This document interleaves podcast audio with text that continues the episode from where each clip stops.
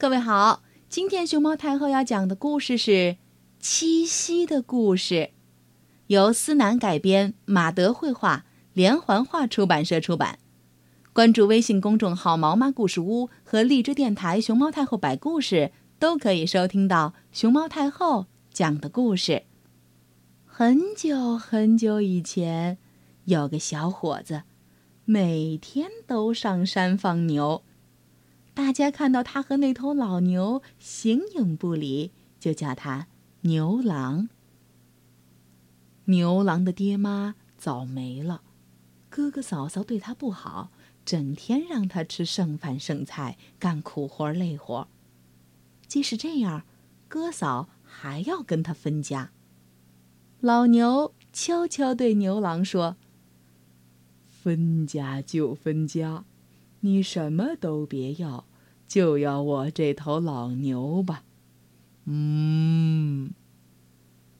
牛郎答应了，带着老牛离开了家。有一天，王母娘娘的女儿们偷偷飞到人间，想要痛快的玩一玩。王母娘娘第七个女儿叫织女，她听到美妙的乐曲，走近一看，原来是牛郎在吹木笛。织女对牛郎说：“我喜欢人间的生活，想跟你在一起，好吗？”牛郎也喜欢织女，毫不犹豫地答应了。他们请老牛做媒人，欢欢喜喜地结了婚。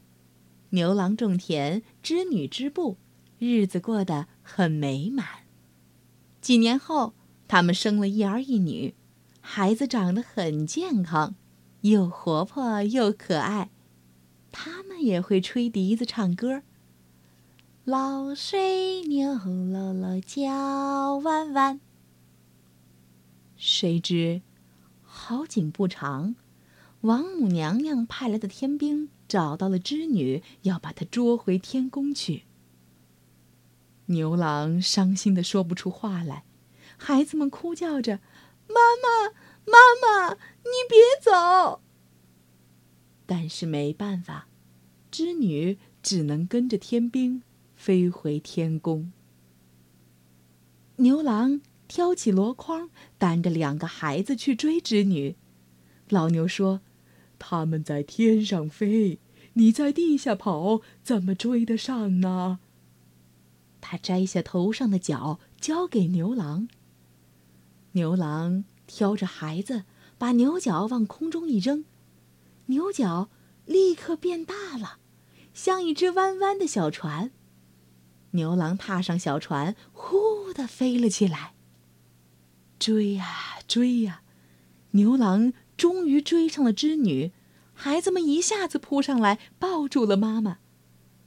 狠心的王母娘娘看见了，她冷笑一声：“！”拔下头上的簪子，向空中咻一划。牛郎和织女之间，立刻出现了一条大河。织女和孩子们都哭了。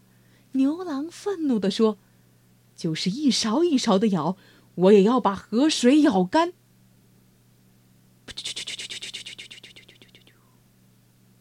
这时，数不清的喜鹊飞了过来，在河上搭起了一座鹊桥，一家四口在桥上团聚了。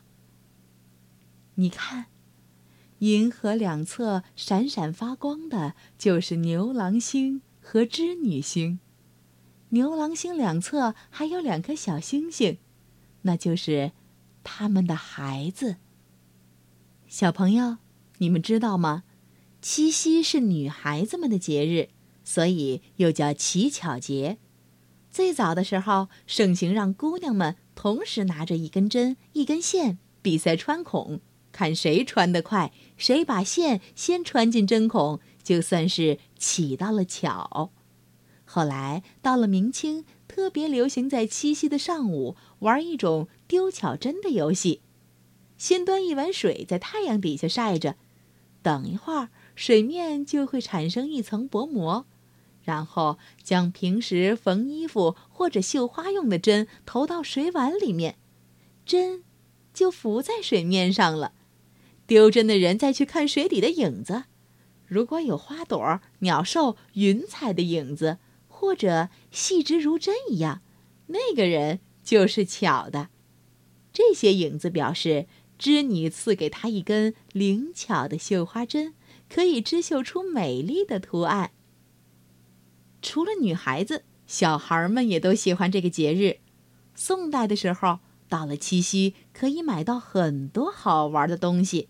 有一种玩具叫做摩诃乐，也就是用泥巴做成的玩偶。小泥偶手里拿着荷叶，十分可爱。